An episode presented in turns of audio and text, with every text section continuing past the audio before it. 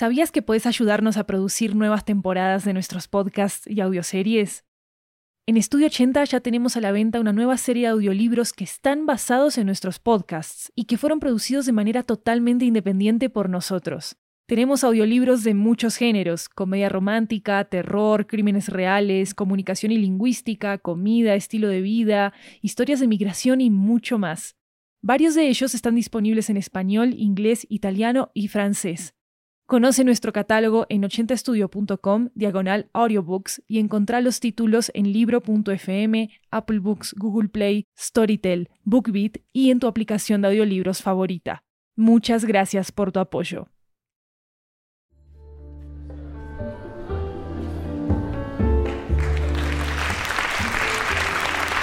Hi everyone, welcome to 80 Cuentos, a Latin American anthology with audio tales coming from all around the region. I'm Maru Lombardo, your host, and today we bring you a story from Bogota, Colombia.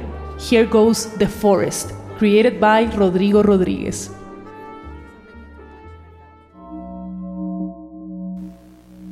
Calling HJIB, this is Raul Armando with you. To those of you listening, please remain calm. I was able to talk to the town authorities. They told me there is nothing to fear regarding the fire. We're upwind, so it's not going to reach the side of the mountain. They're already working to control it. Do not worry.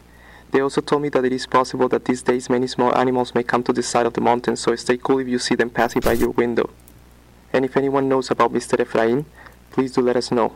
We are very worried because the fire is on the side of his house. Again, if anyone knows of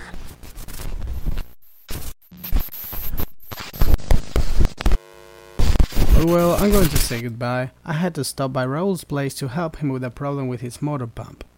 No, nothing complicated, just a little thing. It won't be long anyway, it's close by. It's safer now that the fire is over. I could have used the orange glow in case I got caught in the night though.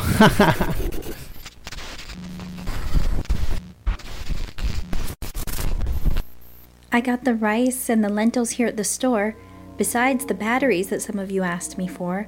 I got triple A's and double A's, both of them. And just uh, give me a call when you're coming by so I can get everything ready. Oh, and one last thing before hanging up. If anyone has seen Trotsky, please grab him and take care of him for me, will you? We haven't seen him for days, and we haven't even heard him barking or anything. Let us know. Thanks, from Nicolas and me. but I have felt it strange.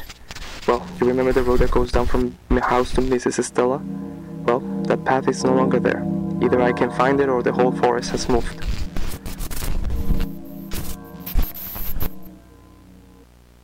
I think I've been hearing it these days. A dog that barks just like that.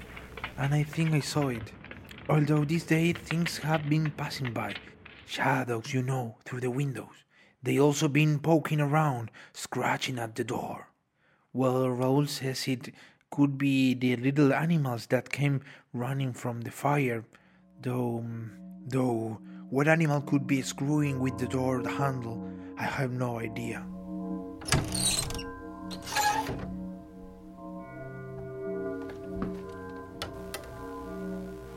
The police say it could have been an accident. Maybe the gasoline leaked from the pumps or there was a short circuit. Anyway, they didn't find they didn't find a body or anything in the house. Again, if anyone knows anything, please let us know. Please let us know. Another little thing I wanted to ask you. Has anybody else been having like like problems moving around the trails? Is that sometimes I look for them and they're not there. And when they are, when they are, they're not the same.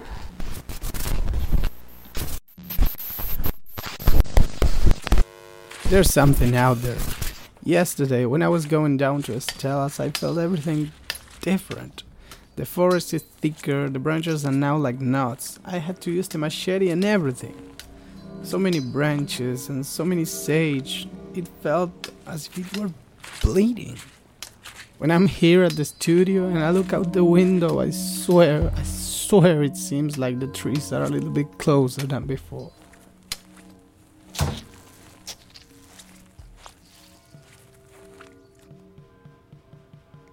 He said that it was getting more and more difficult for him to come by because of the trenches, but I didn't listen to him, and now.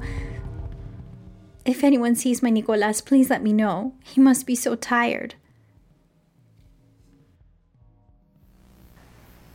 Gerardo is quite sick, isn't he? The other day I managed to stop by to see him and he looked tired, worn out. If you can keep an eye on him, let me know how he is. He's in bad shape. He's saying he shouldn't go out in the bush, that he shouldn't go out in the bush. Yes.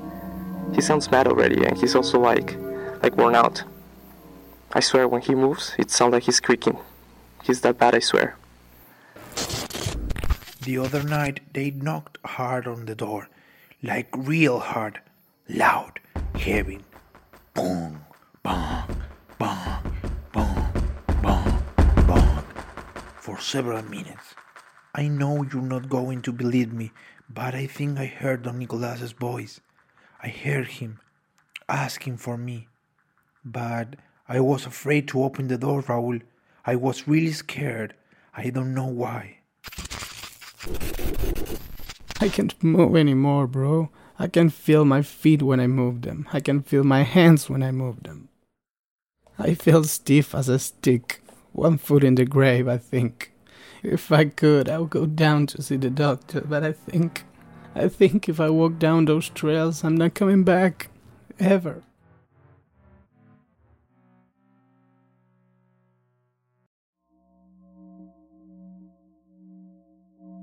I just don't know anymore.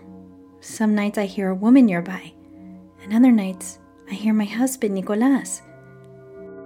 Yes, sometimes it's like that, like they're far away, out there in the bush. But sometimes I feel them here, right here, almost inside my ear.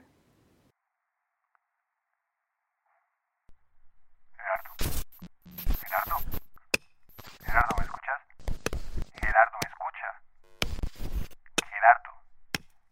Gerardo. Gerardo, ¿qué pasa por ahí? Gerardo, ¿me está escuchando? Gerardo. Gerardo.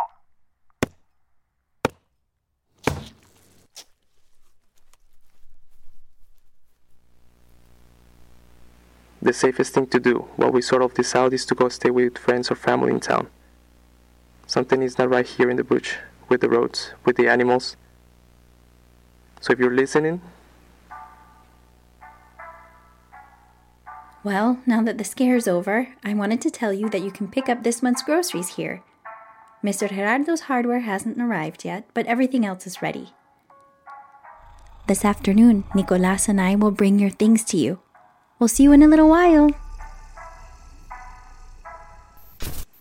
listen to me, listen to me. I went to see Gerardo and, and jeez, I, I don't, I don't get it. Wait, give me one second.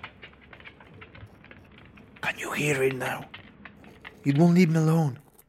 I'm not lying to you. I'm terrified. I would leave if I could. I really would. I don't know if you can hear it here, but listen.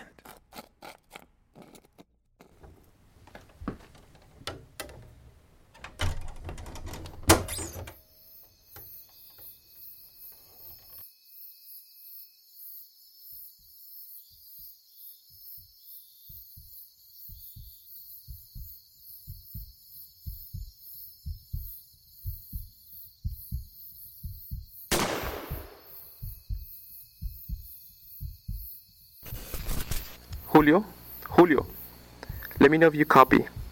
I heard a shotgun blast from the side of your house last night. I couldn't sleep. Please tell me if you're alright. If there is anything you need, I will go, but. But.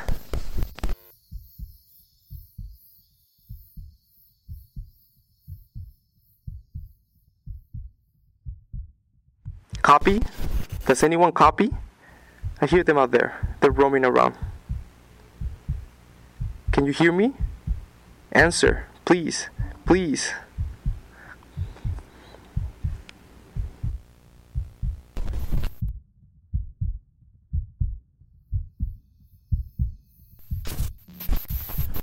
In case anyone is listening, this is Raul Armando, HJIB. But no, no, no, no, no. There is nobody listening. Well, but. Julio, this is Estela. If you hear this, go down to town. Keep trying. You're the closest ones. Ask for help. Ask for help now. I've tried three times already. Always come back here. It's the forest. The forest. It's what's in it. It's everything in it. It's all of it. Night I hear it. It moves. It breathes. Yes, it breathes. In case anybody's listening, keep trying to get out of here. I'm going to. Well, I can only think one way to fight a forest.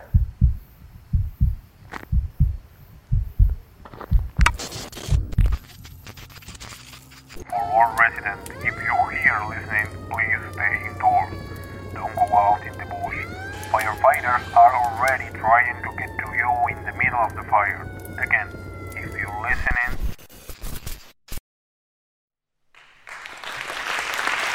Don't forget to check out the Spanish version of this episode called El Bosque. You can find it in our podcast feed as well. This story was created and written by Rodrigo Rodriguez. Rodrigo is a Colombian journalist based in Bogota, Colombia. He's the co-creator of podcasts such as El Hombre Equivocado and the Recetario Sonoro de Ingredientes en Peligro. He's also the current editor of Presunto Podcast, a Colombian podcast about media criticism. Raúl was voiced by Juan David Rangel. Julio was voiced by Jeremías Juárez. Gerardo was voiced by Nahuel Leandro. And Estela was voiced by Emily Hunsberger. Jeremías Juárez made the music and sound design for this episode. You can check out transcripts for our stories at 80studio.com slash 80-cuentos. I'm Maru Lombardo. This is 80 Cuentos. Thank you for coming and of course, thanks for listening.